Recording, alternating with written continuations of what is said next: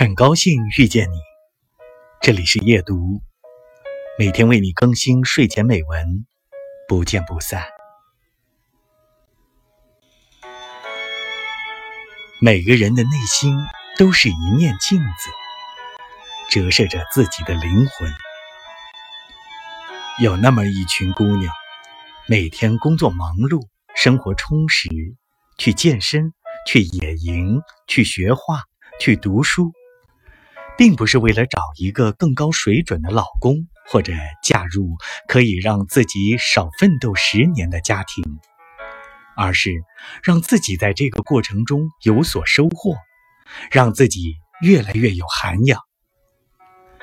在未来的日子里，面对那些似是而非的指责，能够一笑而过，